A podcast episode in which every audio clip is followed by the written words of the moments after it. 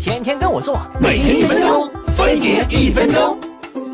现在社交网络这么发达，网上撕个逼太方便了。那些明星大 V 撕起来更是精彩。就说宋锤童子的公关撕逼文吧，Oh shit，那绝逼是满分范文啊！早在上世纪，美国人就提出来 public relations 这个概念了。它的任务就是传递信息，并让公众接纳、认可或者谅解。说白了，就是咱现在常提到的带节奏。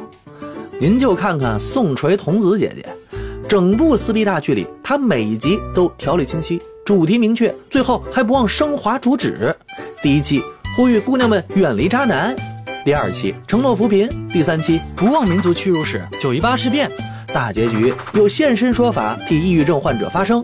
最妙的是，他从头到尾都是平铺直叙、娓娓道来，既不煽动民愤，也不哭散博同情，但效果奇佳。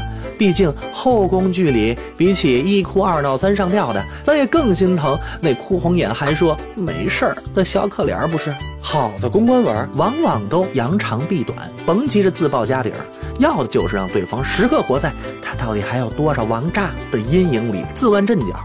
而且您得有干货，就算造假锤也得造的精细点儿千万别千里送人头，让吃瓜群众抓到破绽。没干货，您可以打感情牌玩太极嘛，只要用词儿够假大空，让人看完就忘，没过两天这热度也就下来了。神仙掐架，招招不见血，都是闷心疼。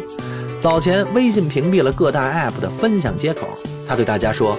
理解人家是怕失去市场，但我们不怕竞争，因为分享不是渠道优秀，而是音乐有态度。这就是教科书式的绵里藏针。